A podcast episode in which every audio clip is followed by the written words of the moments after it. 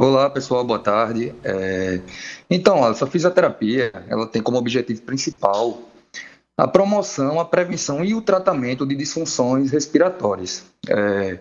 Como a gente sabe que está passando por esse período de inverno, esse clima mais frio, então consigo trazem também os problemas respiratórios, sejam eles mais leves, como uma sinusite, por exemplo, e até problemas mais sérios, como a asma, desencadear crises asmáticas em, em, em pessoas que já sofrem já com esse problema, principalmente quando são mais novinhos.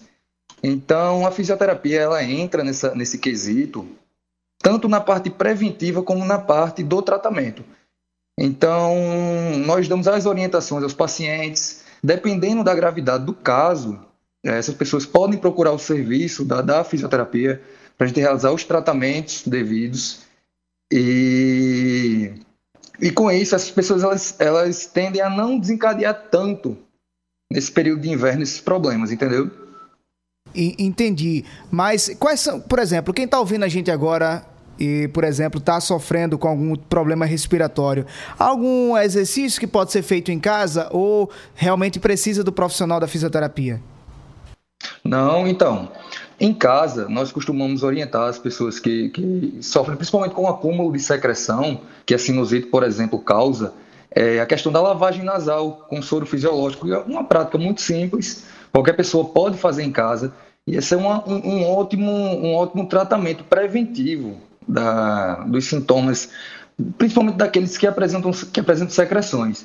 E também praticar exercícios de padrões ventilatórios, respiração, é, tentar respirar abrindo os braços, levantando os braços, porque esse tipo de respiração, além de gerar uma, uma expansibilidade torácica maior, aumentar mais a questão da ventilação pulmonar, também ajuda no fortalecimento da musculatura, até porque a nossa musculatura respiratória é uma musculatura como qualquer outra musculatura do nosso corpo. Então, precisa de uma atenção. Essa musculatura ela precisa se manter forte. E muita gente que teve Covid sofre ainda mais, né? Sim, com certeza.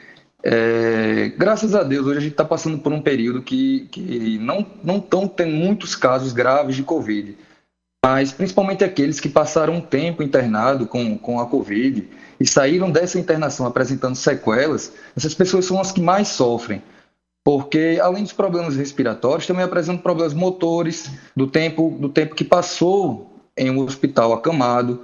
Então, essas pessoas, o recomendado realmente é procurar o serviço da fisioterapia, porque aí sim precisaria de um acompanhamento mais de perto do profissional para tratar tudo certinho. João Lucas Melo, fisioterapeuta da Unimed João Pessoa, muito obrigado pela participação na Hora H. Boa noite. Por nada, Walisson. Boa noite. Tchau, tchau.